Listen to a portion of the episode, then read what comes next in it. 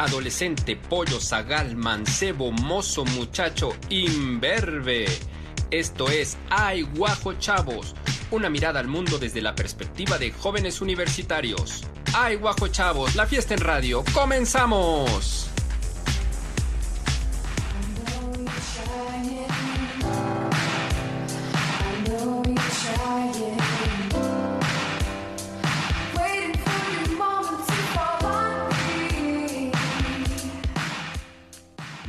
Buenas tardes, tengan todos ustedes. Esto es Ay Guajo Chávez.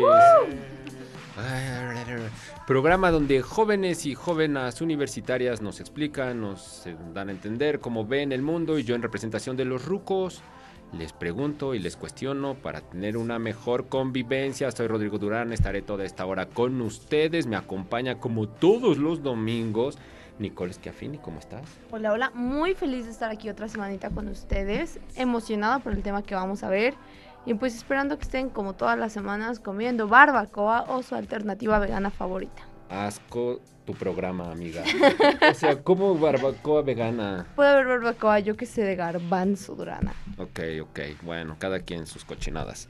Bueno, y saludo también, como todos los domingos, a Ángel Juárez, estudiante de filosofía. ¿Cómo estás, Ángel? Hola, pues muy buenas tardes a todo nuestro público queridísimo, en casa, en su coche, en donde sea, hasta el poderosísimo Tehuacán, hasta donde llega la señal de, de TV Buap. Este, espero que se le estén pasando muy bien y como cada fin de semana les traemos un tema muy interesante. Muy bien. Brenda Jiménez, ¿cómo estás? ¿Cómo te va? Muy bien, muy feliz una vez más de estar aquí, esperando que Denise nos vea desde Tehuacán, claramente. Ok, que nos vea desde Tehuacán y todas las Denises del mundo que nos vean también, desde en Tehuacán. Tehuacán. O sea, imagínate una convención de Denises en Tehuacán. Por eso no está Denise el día de hoy. Sería muy Se interesante. Fue a la convención de Denises en Tehuacán. Bueno, está bien. A ver, saludo rápidamente a Juan Reyes en el Master of Puppets, a Alberto Rosales en la producción, a el grandísimo Néstor Vázquez y a Nadia Caltenco, Conejo Echado en la Luna. Y bueno, el día de hoy nos acompaña Ana Karen San Martín, la doctora Ana Karen San Martín. Hola Ana Karen, ¿cómo estás? Hola, muy bien. Muy contenta de estar aquí con ustedes. Espero que no sea la última vez y que estemos hablando de muchas otras cosas interesantes aquí. Así es. Bueno, ella es doctora y bueno, viene a hablar de juegos mecánicos, ¿no? obvio, obvio, no. Patas de cerdo. De patas de cerdo. La gelatina. La gelatina también. La gelatina, yo no sabía eso. Bueno, ese es otro tema, no hay que hablar de eso, porque si no nos desviamos. No, bueno, el programa del día de hoy se trata sobre salud sexual. Oh, Dios mío, salud sexual. Yo sé que para la gente joven, eh, de 30 para atrás, bueno, de 30 hacia 14, Ajá, sí, 15, sí. qué sé yo, es algo muy normal, es un concepto normal y que se ve en la escuela y demás.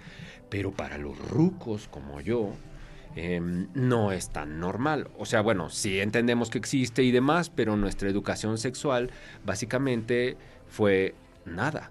O sea, en la escuela nosotros no nos enseñaban nada de educación sexual, nada de sexualidad. Como, o sea, ni en el libro de ciencias naturales. No venía venía, nada. No, venía no, lo no. de las abejitas, No. y las flores. No venía nada de eso, o sea, no venía ni siquiera una mujer, un hombre, nada, no, o sea, no, y ya no hablemos de otros géneros o subgéneros o lo que sea, no había nada, o sea, la, la sexualidad, muchos hombres la aprendieron o la aprendimos por medio de la pornografía, o sea, estoy diciendo algo espantoso, pero bueno, es la verdad. Este, y bueno, en mujeres, pues también, o sea, creo que no, no había realmente nada. Creo que en, en mujeres había un poco más acercamiento con las mamás, pero leve, ¿no?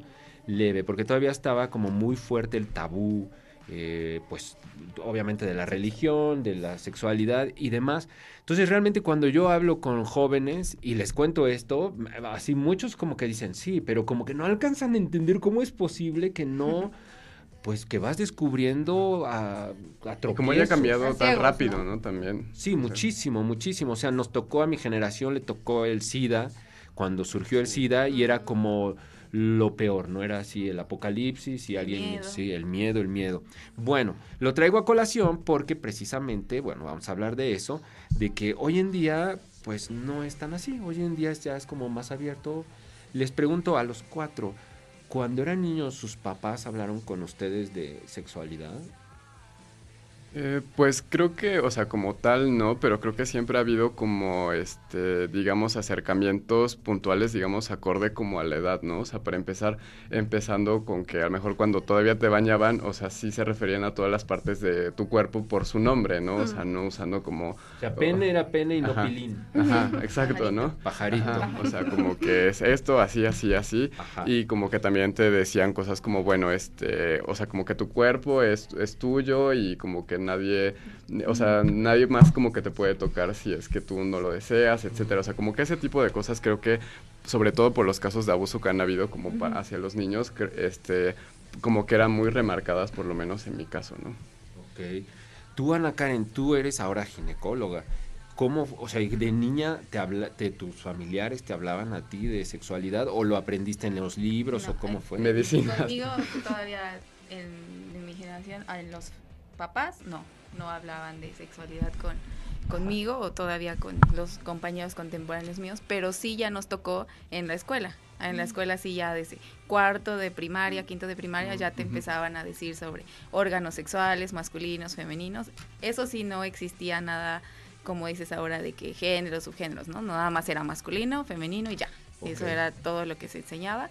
Y ya se empezaba a hablar un poco sobre métodos anticonceptivos y todo, pero no te hablaban sobre sexo, no te hablaban sobre mucho de infecciones tampoco todavía, hasta ya mucho después. y además no, como nosotros sí que hasta quedamos traumados por las fotos de las pláticas de... Y aparte no existía como ahora que pues tienes muchísimo acceso a la información que pones en Google enfermedades de transmisión sexual y te salen mil imágenes que ya mejor lo cierras y ya quieres ser virgen toda la vida. no, sí, eh, por contraste a mí en secundaria, una unidad entera, o sea, como un mes, literalmente nos dedicamos a estudiar educación sexual, de qué métodos anticonceptivos. O sea, ya estaba era una, clase, solo de eso. Sí, e, era una clase del condón. Entonces tenías que pasar a exponerte, o sea, como que te asignaban, ah, la prueba complementaba, veían, en tu examen venía ordena los métodos anticonceptivos ah, por orden de eficacia, cosas así. Sí, es cierto. Y a mí lo que me da mucha risa es que mi profe nos decía, si alguno sale embarazado, una embarazada o salen con pareja, es su culpa por no exponer bien. Entonces todos estamos así de. la culpa es de papá Dios por inventar la culpa, ¿no? En realidad. Oye, y yo eh, hasta alguna vez vi como profesor, se iba pasando y vi como que tenían un plátano en una clase y, les ponían el condón, o sea, aprendían a poner como un plátano el condón. Sí, también eso en la prepa, sobre todo también. Y era me tocó eso. Creo que lo más cercano a algo de sexo que tuvimos en la preparatoria fue que en alguna clase de química, en lo del uso del microscopio y eso, sí les pidieron a compañeros llevar semen. Entonces me acuerdo ah, que antes de la clase estaban como cuatro o cinco en el baño ayudándose para llevar todas sus muestras y ya, pues ya saben, hasta ya que los veíamos, no, sí, este es de no sé quién porque sí se parece, se trae lentes y nada. Ok, ok, wow. No, pero es, bueno, nosotros ya en la prepa te creo que ya nos tocó una educación mucho más completa, ¿no? O sea, creo que había unidades este, especializadas en la materia de psicología, también en la de biología y en la de química, en la que precisamente se trataban, eh, se trataba ese tema a partir de varias dimensiones, ¿no? O sea, por ejemplo, desde el punto de vista biológico, pero también desde el punto de vista psicológico, ¿no? O sea, para que estuvieras como bien en tu desarrollo con, eso. Y social también, o sea, yo me acuerdo que tuvimos una clase entera una vez de diferencias entre relaciones monógamas, este, que son los frees, que es ah, como... ¿La clase? Sí, de psicología. Lo, lo explicaban, como, como para ver cómo te puede afectar y si tú quieres una relación así. Y antes hablar de eso era como de, no, cállate, o a escondidas con los amigos, ¿no? Pero sí, ya que mencionan eso, pues es como la base de la salud sexual, ¿no? No nada más es una salud física o no nada más es que te vas, puedes infectar de algo o qué, sino, porque bueno, escuchamos salud sexual y lo primero que pensamos son relaciones sexuales, sexo, exacto. Este, pero no nada más es algo físico, sino también incluye una salud emocional, una, un bienestar social, con que te sientes cómodo, con que no te sientas, no nada más es de, bueno, sí, ya decidí que sí, sino sentirte feliz y sentir placer, porque no nada más es está hecho para embarazarte, pero también para sentir placer. Y no en todos lados te hablan de eso. Se enfocan mucho en la salud, pero no se enfocan en la salud emocional. Claro. Ahora, este, ¿y tú? ¿Tú? este, de hablarme de sobre sexo. Pues mi mamá, mi mamá siempre nos habló. Es que es la más joven. pues mi mamá tiene 54 años y a pesar de que pues nunca fueron como, pues supongo que la educación en su tiempo tampoco fue como tan abierta.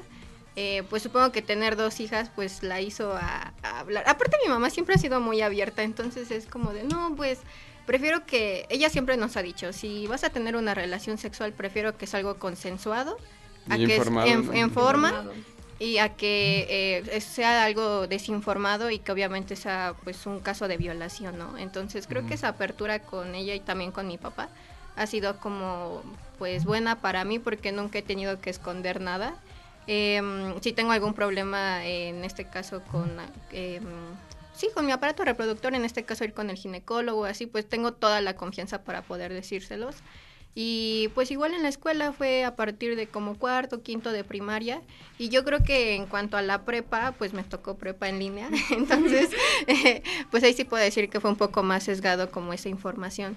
Pero creo que sí es importante hablar del placer porque muchas veces incluso creo que ahí todavía sigue el tabú de esa situación, ¿no? O sea, creo que nos enfocamos como de, ay, el sexo y es malo y vas a tener hijos, pero también como hablar del placer es hasta, pues no sé, o sea, mucha gente se asusta cuando tratan de hablar, por ejemplo, es mucho hablar del placer del varón, pero generalmente de la mujer casi no se, no se habla ese tema. Y eso también que dices ha cambiado mucho entre generaciones con los papás, en cuanto al ir al médico, ¿no? O a poco a ti, por ejemplo, Rodrigo, te decían, oye, hijo, ya iniciaste tu vida sexual, te voy a llevar al doctor para que te revise y te explique algo, ¿no? Y ahora yo como doctora veo muchas eh, también adolescentes de este 15, 16 años que las lleva su mamá o las lleva la mamá y el papá a la consulta para que pues se les explique y todo porque ya iniciaron su vida sexual y eso habla de que pues ya ahora hay mucha más comunicación entre las familias, con esa confianza que dices de llegar y, oye mamá, ayer inicié mi vida sexual y la mamá en lugar de, no, pues te voy a castigar y eso, ah, bueno, ahorita te hago una cita con el médico y yo te acompaño. Wow, o sea, ¿de qué edad más o menos has recibido tú así un, no un promedio, pero sí digamos un parámetro de, de chiquitinas que van con sus mamás? Aproximadamente, en promedio 15 años. Wow. es ya ahora el inicio de vida sexual promedio. A los 15 años. A los 15. ¿Y es recomendable? O sea, ¿es recomendable empezar a esa edad o más o menos ustedes como cuál es su opinión?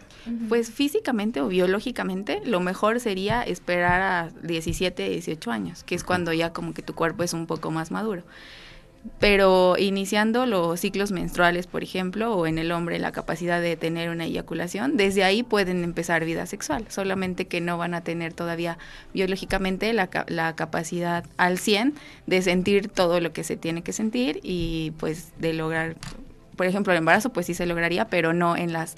Eh, eh, lo adecuado con las este, cualidades que deben de ser. Y lo que dices, lo psicológico, porque si están pequeñitos o pequeñitas, luego pues a lo mejor no es como no se alcanza a comprender tan fácilmente. Bueno, yo creo que a ninguna edad, pero, ah, pero entre más pequeños es más difícil. A los 42 todavía no sé. ¿Qué pasó se volvió personal. estoy sintiendo algo en mi corazón. Las maripositas. y aparte, pues el cambio de vida en todo. No es lo mismo tu proyección a futuro si te sucede algo a esa edad.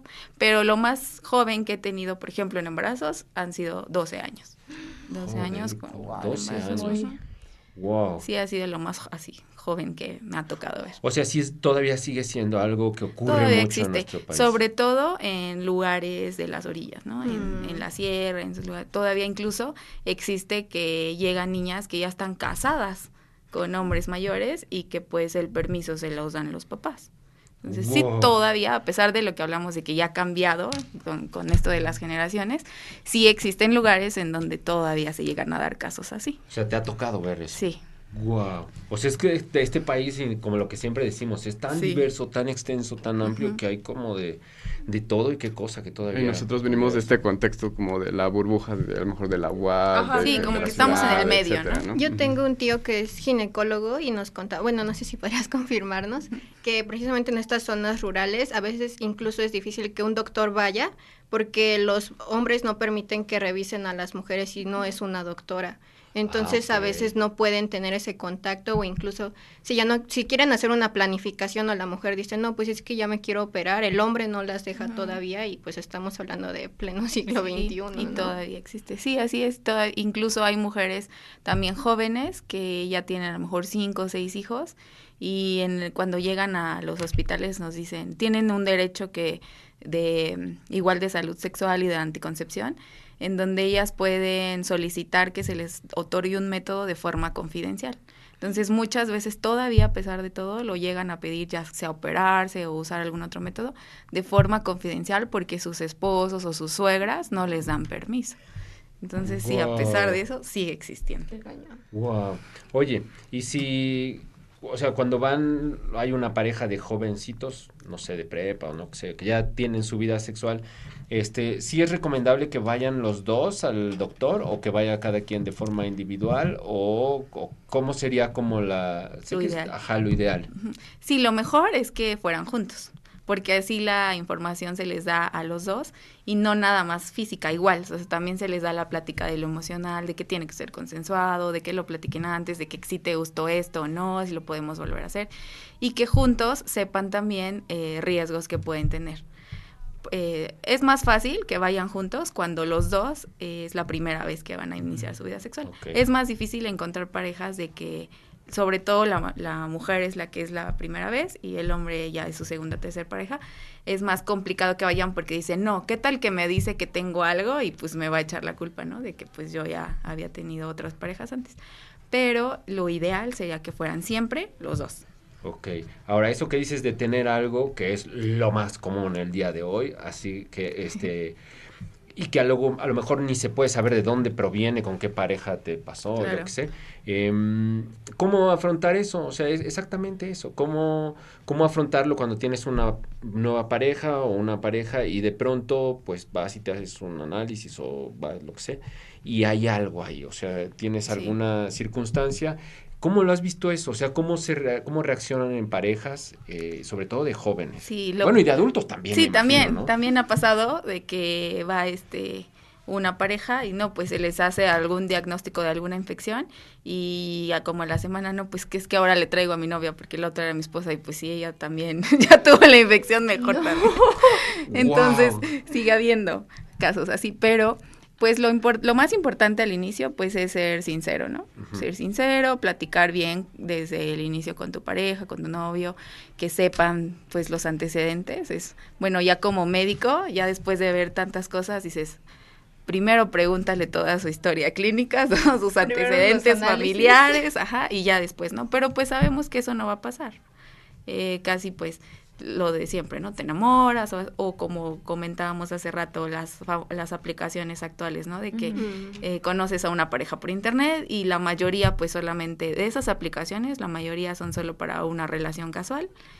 Y con esto que les voy a decir, algunos se van a ir para atrás, pero se ha demostrado que eh, si, si inicias, tienes relaciones sexuales con alguien que ya ha tenido dos o tres parejas previas, por cada pareja que, que ha tenido, por ejemplo, con el virus ahora el más común de papiloma, eh, si él ha tenido tres parejas, en ese momento que tú tienes contacto con, con, él o con ella, puedes adquirir hasta más de 20 serotipos de papiloma de los que ha tenido con otras parejas, aunque no tenga ningún síntoma, no tenga nada, no tenga ninguna bolita, ningún grano, nada. Entonces, eh, si es la primera vez de los dos, pues no, a lo mejor no se van a contagiar de nada, ¿no? Pero si tú tienes una pareja que ha tenido seis parejas y es tu primera pareja, pues tú ya tienes siete parejas, porque ya tuviste contacto con las seis anteriores. O sea, y si, una tuvo, diez y el, otro, y el otro tuvo diez, ya son veinte. Ya son 20. 20 parejas. 20 parejas sexuales diferentes. Y es casi imposible que no se contagien de algo. Exacto, la única manera de que no te contagies de nada es que lo cubrieras con látex todo el cuerpo, porque no nada más de los genitales te pueden contagiar algo, ¿no? Y pues hay muchas infecciones que no te dan síntomas. Entonces sí es de, como te, digo, lo primero pues ser sincero, platicarlo. Y lo ideal, en un mundo ideal, sería que antes de iniciar vida sexual los dos tuvieran un chequeo Ok. Dentro ginecológico ella y con el urólogo él, revisar, bueno, los dos estamos sanos y entonces iniciar vida sexual, pero eso Ah, nunca sucede. Ajá, Pero a ver, voy. voy, veamos, entramos al mundo ideal. Conozco una mujer y entonces va al doctor, yo voy al doctor, no sé qué, y yo estoy infectado de algo. Y entonces, ¿qué procede? ¿Qué hago? O sea, me tienen que, me tengo que curar o me tienen que tomo algún tratamiento y después, o, co- co- Ajá. ¿cómo, es- ¿qué sería sí, lo, lo, me- ideal? lo mejor es que pues si te detectan algo, tener un tratamiento primero y ya después que hay pruebas para ver si ya eres negativo a todo y entonces ya este pues adelante, ¿no? Aunque también eh, hay algunas infecciones, sobre todo las virales, que no se pueden erradicar por completo, ¿no? Es como el virus de la gripa. Puede, nos puede dar el mismo virus a ti y a mí, y a mí me da neumonía y a ti no te dio nada, porque tus- nuestros sistemas son diferentes. Entonces hay personas que son portadoras de virus sin tener nada y eh, no siempre se detectan con alguna prueba en, en específico. Entonces puede salir negativo a las pruebas más comunes y de repente contagiarte de otra cosa.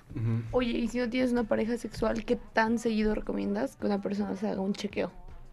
O no es necesario si no vas a tener este... Sí, lo mejor es después de iniciar vida sexual con una vez, que tengas una revisión general una vez al año, tanto hombres como mujeres.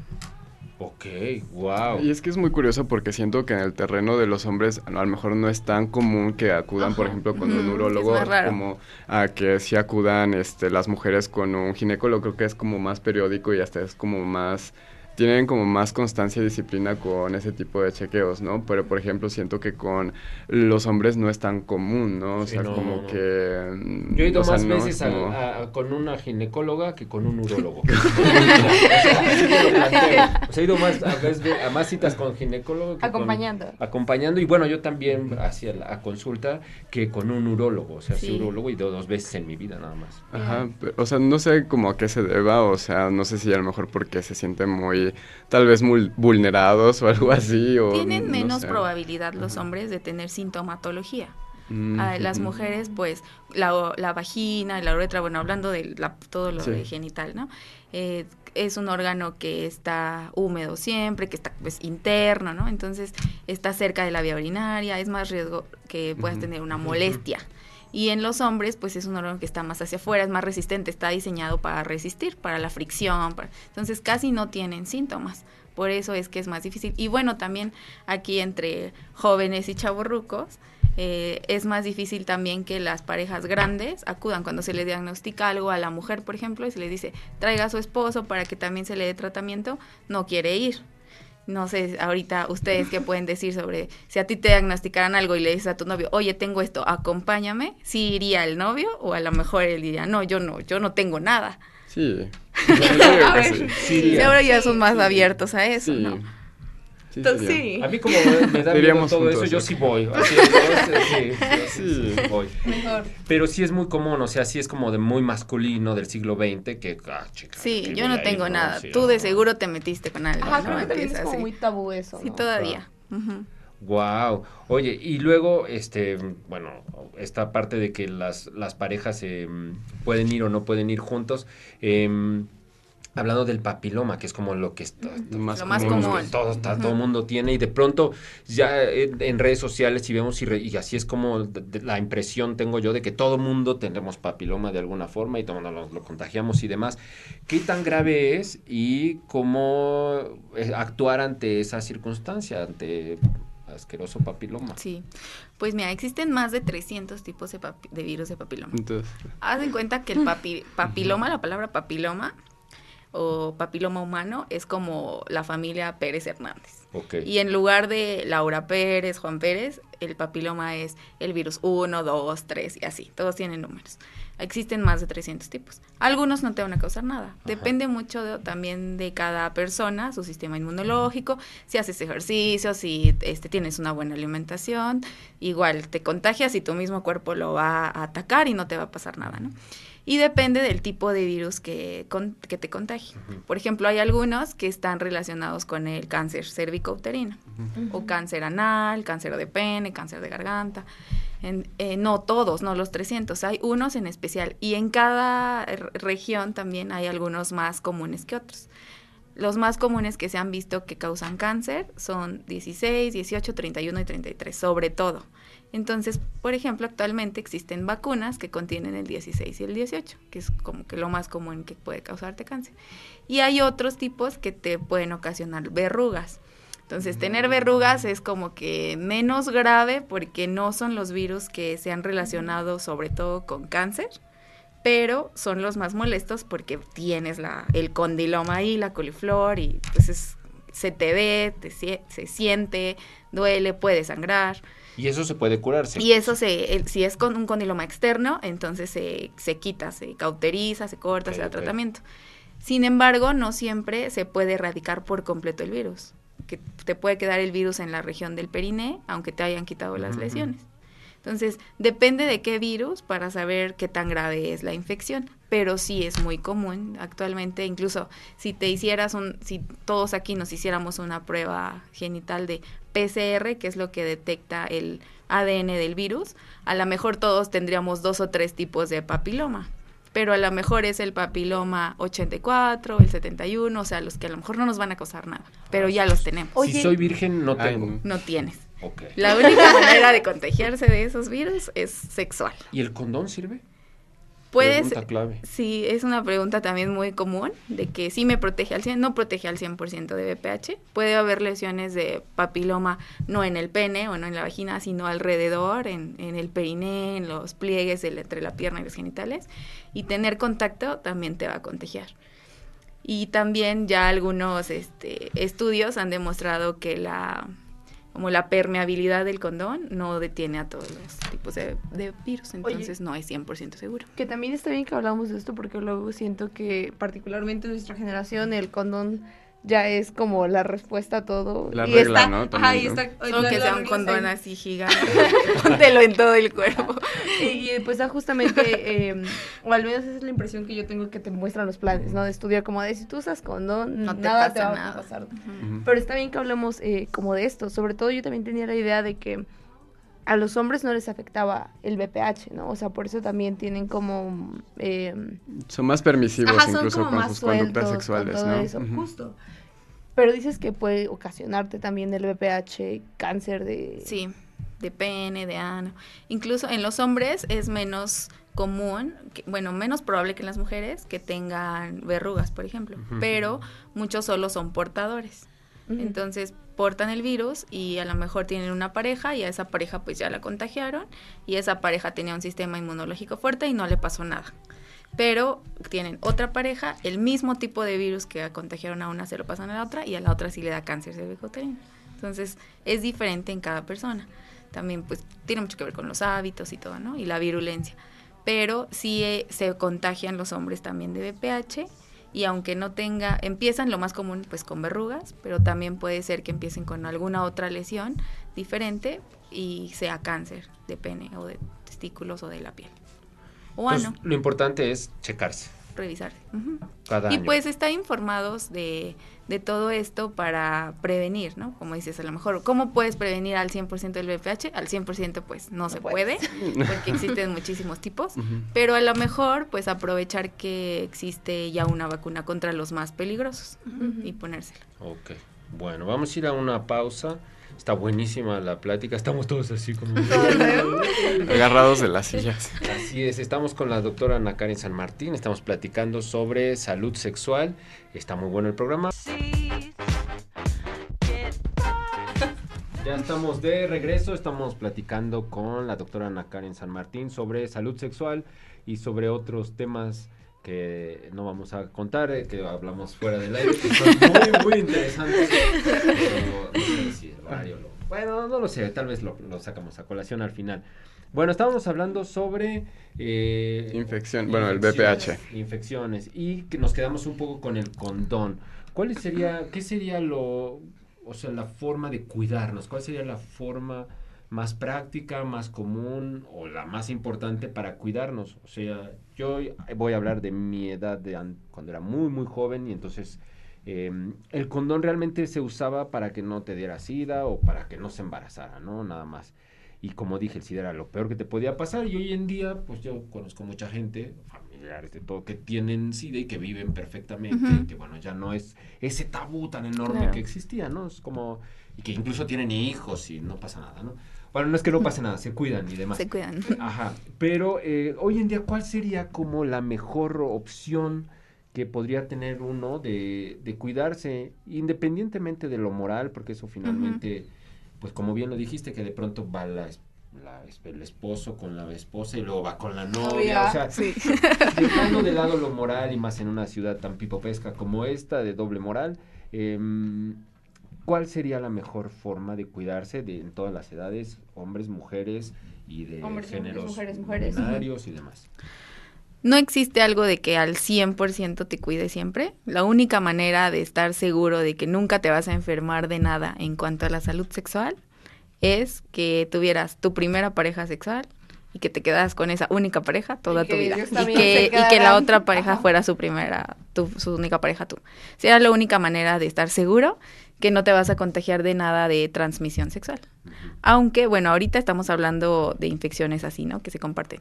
Pero pues también existen otros tipos de, de virus y de infecciones que no necesariamente son de transmisión sexual, pero que la puedes, por ejemplo, la puedes, este, adquieren en el gimnasio, en una alberca, o sea, o, por cambios en el pH vaginal, ajá, bacterias, o incluso de la misma flora, de bacterias del intestino que pasan a los genitales y te causan una infección, ¿no? No son de transmisión sexual, pero las puedes compartir con tu pareja. Si en ese momento yo tenía una infección y tuve relaciones con mi pareja, ahora ya lo compartimos.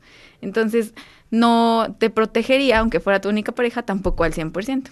Y ya en cuanto a métodos, también depende de cada persona el método ideal para cada quien. Por eso también es importante para elegir el mejor método para mí o para ti, ir primero a una valoración y ver, depende de cada quien qué es lo mejor. No, no por ejemplo, el, hay algunas mujeres que quieren usar el condón femenino, no para todas es eh, lo mejor el condón femenino, depende de ciertas características, también este los ahora los hormonales, ¿no? Que ya son más famosos de que pues me tomo la post day, por ejemplo, ¿no? Antes era también mucho tabú eso de que, ay, es que voy a comprar una pastilla de y hasta pena te daba ir a la farmacia, ¿no? Es que quiero una pastilla de emergencia. Ahora pues ya es más común, vas y la compras. Pero no todo el mundo tiene la información de que entre cada, entre más la uses, menos e, es su efecto. Entonces muchas veces, no, pues ¿cuál es tu método? Pues la pastilla del día siguiente me la tomo cada semana. Entonces, pues no, ya la quinta o sexta no va a funcionar. Entonces, sí, no existe un método así que sea el mejor, el mejor de todos, depende de cada quien y para qué lo quieras usar. Ok. Ahora, a la otra pregunta que quería hacerte, la del miedo. O sea, de pronto, pues escuchamos todo esto y demás, o el miedo al embarazo y demás. Eh, y un poco pues relacionamos la parte sexual con el miedo, ¿no?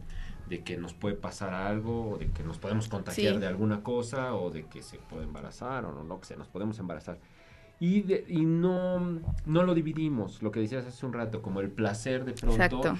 Este, sí está ahí, pero a veces el miedo ahí. Sí, como que el miedo ya no sientes lo mismo, ¿no? Estás pensando en ese momento. Tampoco se trata de eso, ¿no? También la idea es pues estar informado, si de repente te contagias algo, pues te trata, si se te quita y ya. Afrontarlo. Exacto, afrontarlo, pero no estar siempre con ese miedo porque entonces esa salud sexual no sería plena.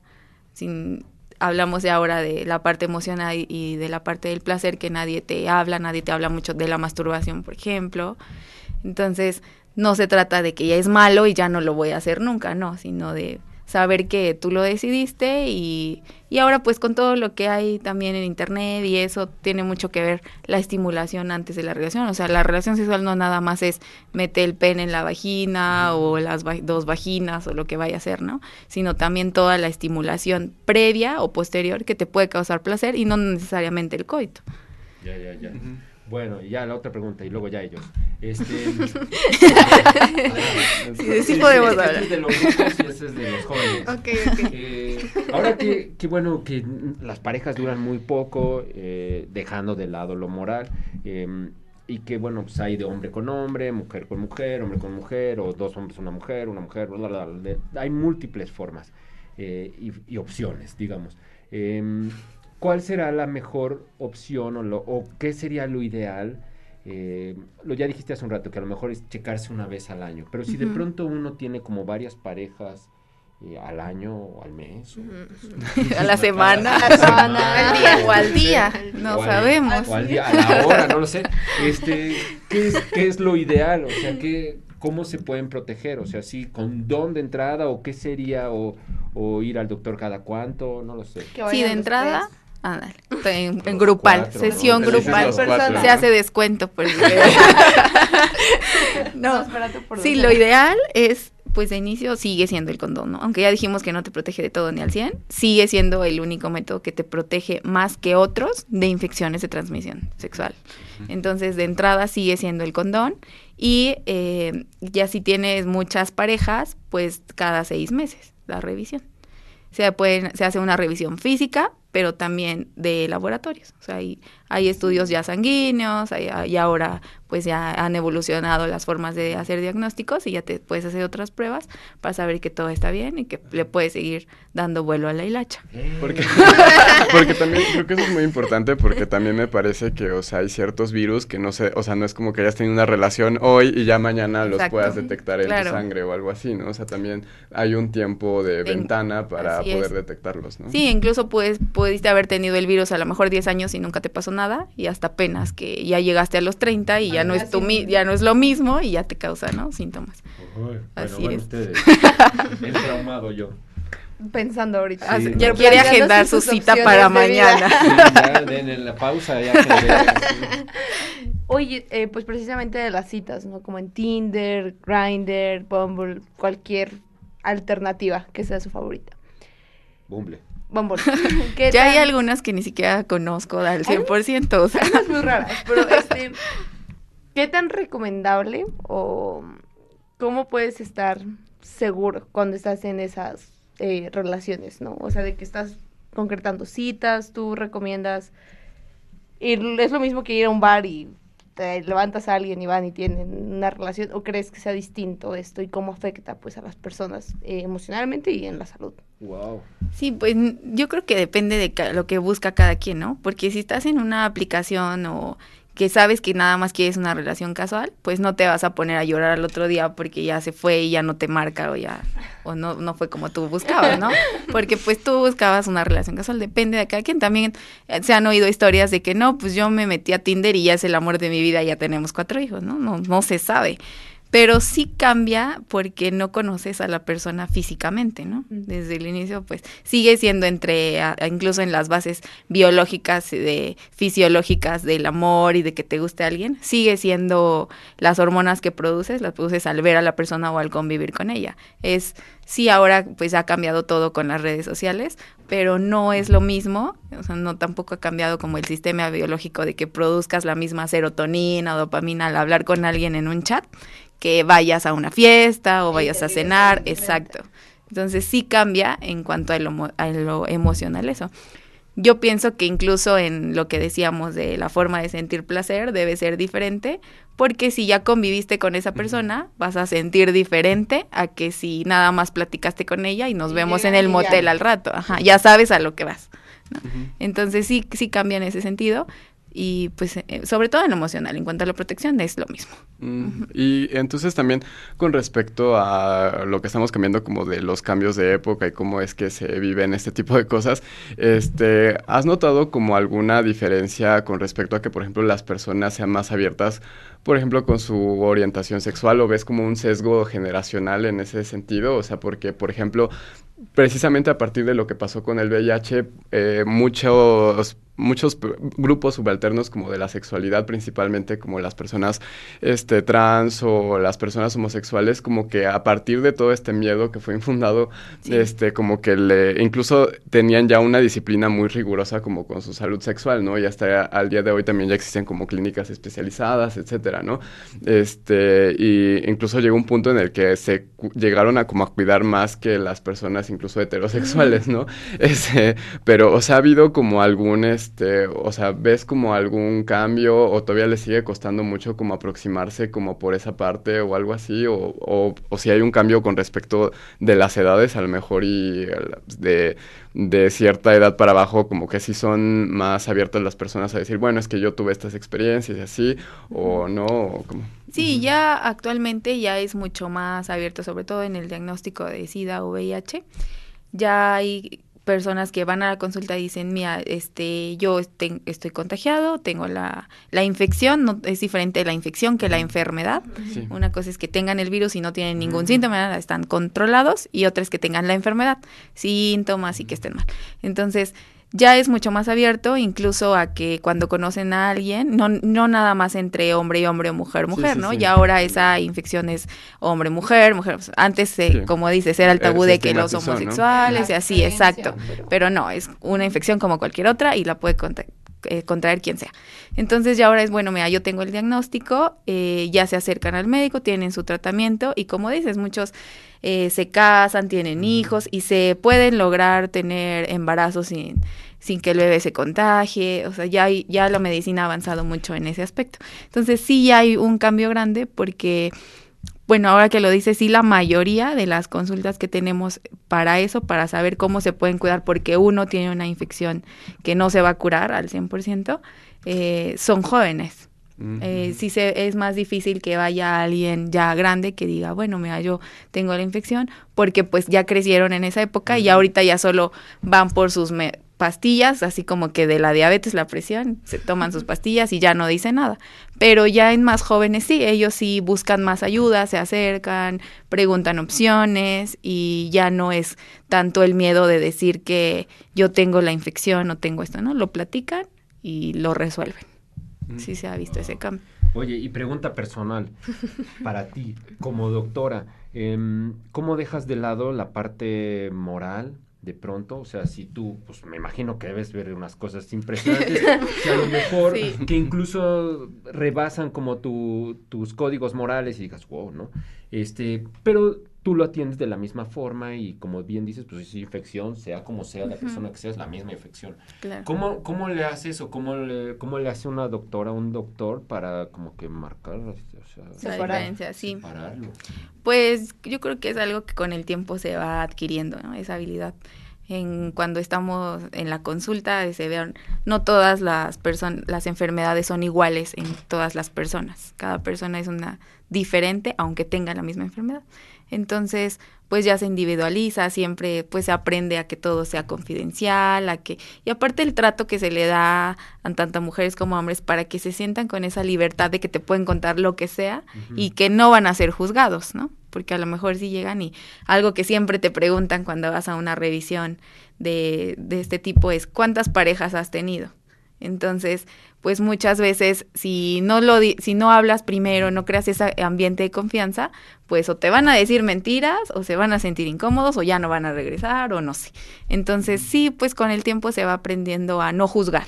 Sí, y esto también, bueno, esto también cambia nuestra visión como a veces de miedo de asistir a un profesional de la salud en ese ámbito porque uno puede decir, bueno, es que qué va a decir de, de lo que he hecho, qué va a pensar de mí o algo así, cuando en realidad pues ha, visto muchísimas cosas y al final de cuentas también ese es como su, su trabajo, o sea, aprende a hacer como esta suspensión de juicio de, o sea, porque aparte también no es como que se acuerde de ti este, toda su vida. Eso también te iba a decir, también no te creas, te, te van a revisar y no creas que a la semana nos vamos a seguir acordando exactamente de cómo era la ronchita que tenías, ¿no? A lo mejor te volvemos a ver y nos acordamos.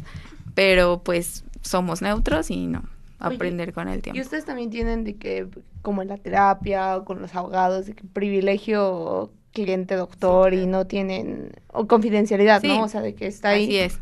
Sí, por ejemplo, ahorita que les puedo comentar así, no, pues así un caso así chistoso o algo, pero nunca se puede decir quién es o de dónde lo viste, nada, o sea, nada. Siempre, igual como lo que les contaba de que si traen a una persona y luego a la novia o a los ah, no se puede comentar nada, solamente pues como trabajador también eh, ayudar a la salud de esa persona y ya, no pasar esa línea de tampoco de que, ay, pues te voy a dar un consejo o algo así. solamente, exacto, solamente si ellos lo piden o ellas lo piden. Pero si no, no. De, de, chismecito, no vas tú y luego yo le pregunto, quiero este, preguntar algo de chismecito. Sí, bueno, ya hablamos como eh, del sexo vaginal, pero el sexo anal y el oral, ¿qué tan recomendado y qué tan riesgoso es? Porque, eh, bueno, no sé, hay muchas explicaciones, no sé, en internet y a veces como que nos dejamos engañar. Y que van luego de un lado a otro. Y son muy extremistas. O que tienen sesgos a veces como naturalistas, ¿no? Como de, ay, bueno, es que, o sea, o sea, si bien sí a lo mejor, este, no sé, el pene no está como tal diseñado para entrar en un ano o algo así, pero entonces como que por eso lo, lo demonizan, por así decirlo, ¿no? No, pues no es malo, no es malo. Ya todas tienen diferentes formas de lo que decíamos del placer, ¿no? Lo importante es que se sientan felices, que se sientan que satisfechos con lo que decidieron hacer y no es malo. Sí se puede realizar. No existe algo también que te proteja, por ejemplo, de que si te van a dar una, tienen una infección en los genitales y se te vaya a pasar a la garganta o a la boca. No todas se contagian, pero algunas sí y pues también es, es lo mismo que en la vagina y, eh, y, el, y la parte genital. Nunca vas a saber al 100% si esa persona tiene presente algo o no. Pero no es malo. Tampoco como que se te va a caer el pene porque no está hecho para entrar en un ano. No. Simplemente es una cavidad también. A veces lo que sí puede suceder es que la, la, el intestino, pues la parte de final, de, del intestino que llega hacia el ano, esa parte sí no está hecha mucho para la fricción. Entonces sí hemos visto casos de fisuras, los desgarros, sangrados, eh, pero depende mucho también de la técnica ¿no? que utilice. Por eso lo que decías, ya hay mucha información para que también no, no se sobrepase a las capacidades de los órganos. Y tengo una pregunta. Bueno, he escuchado que se hace un lavado antes de, de tener esas relaciones por sexo anal. ¿Es recomendable o cómo es ese lavado? Porque pues la verdad soy muy ignorante. Sex Education yo lo vi. Ah, lo vi. En la serie lo vi. Sí, la pareja de hombres claro. tenía lavado antes, Pero lavado anal. sí, yo sí. me acuerdo por eso. Yo no sabía, yo ahí lo vi. yo me enteré ahí. Wow. Sí existe, la, eh, se recomienda por la presencia de bacterias de la materia fecal, ¿no? Si, Tiene, la materia fecal que esté ahí, normalmente tiene bacterias. El ano, incluso la piel alrededor de, del ano tiene bacterias que pueden causar infecciones en la uretra, por ejemplo, este, urinarias, o después, eso hablando de este del pene del hombre que entró hacia hacia el ano, pero también puede ser hombre-mujer que después de una relación anal tienen una relación vaginal y mm. entonces pasan bacterias hacia la vagina y también pueden hacer diferentes tipos de infecciones. Entonces, por eso se recomiendan esos lavados que son como los enemas se llaman, que son la, se vacía el intestino y es un poco doloroso y es un poco incómodo porque no, o sea, se ve también con pacientes que están hospitalizados que se les hace lavado por cualquier otra razón, porque van a ser operados de otra cosa, y es incómodo, es doloroso, pero también depende de cada persona, ¿no? Hay personas que les gusta hacerse los enemas, ¿no? Entonces depende de cada quien. Y es recomendable por eso, para evitar eso. Y la otra manera es usando preservativo, porque entonces no tienes contacto eh, directamente con la mucosa del, del intestino ni con la materia fecal puedes usar un preservativo, después retirarlo y ya, o usar otro diferente si es que te vas a otra cavidad, o, o ahí hacer un lavado después de también. Oye, lo mismo con el sexo oral, ¿no? Me imagino también un preservativo es recomendable. Ajá, es lo más recomendable. Aunque no es igual, seguramente. Aunque no se siente lo Si dicen que no se Exacto, si dicen que no se siente lo mismo cuando es vaginal, pues mucho menos cuando es oral, ¿no? Oye, y en relaciones de, de varias personas al mismo tiempo, o sea, si está un, digamos que hombre con hombre y otro hombre o hombre mujer, lo que como sea, este, si cambian de pareja, tienen que cambiar el preservativo. Así es, es lo más recomendable, lo más recomendable. Siempre sí se ha visto que en cuanto a factores de riesgo, los que tienen más riesgo de alguna enfermedad son aquellos que tienen este, relaciones múltiples, así como dices, al mismo tiempo, con varias personas aumenta el riesgo porque es difícil que pues ya ahí entre la acción y todo tengan ese cuidado de que me quito, lo ideal sería, te quitas el preservativo, te lavas, te pones otro y, pues obviamente en lo que te lavas ya se te fue la emoción, ¿no? no, pues ya mejor mañana. Entonces es muy difícil por eso, pero sí sería lo mejor. Bueno, en el mundo ideal. En el mundo ideal, que no existe. ya casi se nos acaba el programa. no puede ser. ¿Van a preguntar algo? ¿Quieres preguntar del chismecito? No, el chismecito, pero ya no sé. O sea, si, si alguna vez, o sea, que cuál, ha sido, ¿cuál ha sido la edad de una persona virgen, o sea, el más viejo que, que has conocido? O sea, hombre o mujer. Recordemos, la virginidad son los papás. Ajá, es, verdad, es verdad. Hablando, sí. bueno, que nunca han tenido relaciones, porque tienes razón, ya lo hemos platicado y ya me educaron de eso, de la sexualidad, de la de la virginidad, que no existe, es un maldito concepto asqueroso, ok. Bueno, que, nunca han tenido relaciones. Así es. Em, lo más que me ha tocado son 40 años. Me ha tocado mujer, 40 años. Como la película. Como la película, exactamente. Así es. es. más, es más común en mujeres que en hombres. Sigue siendo, ¿no? A pesar de todo. ¿Y en hombres? ¿Cuál ha sido? Pues yo casi veo más mujeres que hombres. Yo creo que por eso es que no puedo hacer muy bien la, comparación. Pero así de, de, en el hospital, por ejemplo, que es público, pues menos, tre, no, 27, 28. O sea, es, mm. es más difícil que sean más grandes. Pero mujer sí me ha tocado de 40, que incluso, este, pues ya incluye otras, como otros factores de riesgo, porque si iniciar vida sexual como mujer a, a esa edad también involucra tu vida reproductiva. Si quieres tener hijos, pues ya a los 40 años también son muchísimos más factores de riesgo. En cambio, en el hombre, no, por, eso no es tan eh, también tan visto o, o como tan estudiado de que inicie vida sexual más tarde, porque eh, pueden seguir teniendo hijos, aunque aumenta el riesgo, es menos que comparado con la mujer. Pero aumenta también, o sea, eso también un es importante, ¿no? Bueno, lo hace uno cuidándose. ¿no? bueno, sí, sí voy a tener hijos. Bueno, ya casi nos despedimos. Este, Ana Karen, si alguien quiere bueno, ir a alguna cita contigo, en donde tú trabajas en el IMSS. Yo trabajo en, el IMSS en la, en la, parte pública y en la parte privada en eh, la colonia La Paz, eh, aquí en Puebla. Y me pueden encontrar en Facebook como Ana San Martín o doctora Ana San Martín. Ana San Martín en Facebook. Así es. Ok. okay. Excelente. Bueno, ¿alguna pregunta o ya o alguna conclusión? Tú échanos una este, conclusión. una duda, no Para jóvenes y para adultos también, que este programa lo escuchan muchos, muchos adultos.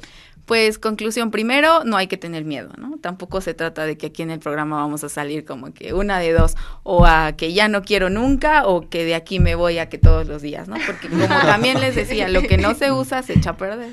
Entonces también no es... Los extremos Exacto, no tampoco. Entonces, no hay que tener miedo, hay que informarse, evitar informarse solamente en las redes sociales, porque ahí van a encontrar muchísima información que no siempre es verídica. Entonces, lo mejor es siempre acercarse a un profesional para que se les explique bien, individualizar los casos para ver cada quien, no tampoco es de que la vecina, la prima me dijo que esto y esto me va a funcionar a mí, no, cada quien es diferente. informarse donde realmente sea verídico, acudir con tu pareja a una revisión, de preferencia antes de que quieran dar el siguiente paso y en esa cita aclarar todas las dudas que tengan sin miedo, sin miedo a que van a ser juzgados, a los tabús de antes, que mejor que tuvieran también esa confianza con los papás, como lo hablábamos, pero si no, siempre su médico de confianza va, va a estar ahí para cualquier duda y sin, sin que los juzguen. Muy bien. Bueno, rápidamente saludos, nos queda poquito tiempo. Este para mi abuelita, mi familia y mi novio. es que está enfermita. Ok, ok. Yo le quiero mandar un saludo muy especial a Benjamín Portillo, hasta Mozoc. Hola. Eh, un saludo como siempre, mi perrito peluchín, a mis tíos que nos están viendo. Hola, y pues a mi amiga Sami. Ok, ¿algún saludo? Yo quiero mandar saludos a mis sobrinos Yarim y Alex, que también les dije que me vieran y estuvieran pendientes del programa. Muy bien. Bueno, pues muchas gracias a Nadia Caltenco, Conejo Echado en la Luna, a Juan Reyes en el Master of Puppets, a Alberto Rosales en la producción, al grandísimo Néstor Vázquez. Eh, pues eh, muchas gracias a ustedes y hay que cuidarse, hay que ir al doctor por lo menos una, vez al año. Y a disfrutar la vida sexual, tampoco es a fuerza, disfrutar, es lo más importante. Eso, disfrutar. Wow. Oye, ¿y tú, este, como ginecóloga también recibes bebés y todo, cuando, cuando nacen y demás. Así es. De hecho, la, la, mejor parte de mi carrera no es la ginecología, sino la obstetricia, que es lo que más me encanta que es todo lo que tiene que ver con embarazo, recibir con desdeseado, claro. Así que también para eso después podemos hablar de algo relacionado con eso y lo que y los embarazos psicológicos, ¿no? Que también es un tema como muy de moda y apunten el otro programa. Hay embarazo, Hay embarazo. ¿Cómo saber realmente si estás embarazada o no? Porque también ves que me hice la prueba, una dice que sí, otra que no, entonces todo eso Está cañón porque yo pensaba de momento que era solo si querías embarazarte pero no, que también es si no quieres. exacto. Bueno, pues haremos ese programa. Muchas gracias. Bueno, nos escuchamos y nos vemos la próxima semana. Gracias, Ana Karen, por venir. Muchas gracias por gusto verte y verte así tan grande y tan guau, que estoy impresionado. Después de 11 años de conocernos, porque fue mi maestro, lo podemos comentar al aire. Él sigue igualito, pero yo ya... No, no, me siento muy orgulloso, Ana Karen. Muchas gracias por la invitación. Bueno verte. Bueno, pues nos escuchamos y nos vemos la próxima semana. Soy Rodrigo Durana. Adiós, hasta luego. Sean felices. Goodbye. Bye. El momento de irnos ha llegado. Gracias por dejarnos acompañarle. Sigan las incidencias del programa de hoy en Instagram y en nuestro Facebook Ay Guapo. Una mirada al mundo desde la perspectiva de jóvenes universitarios. Nos escuchamos la próxima edición. Sean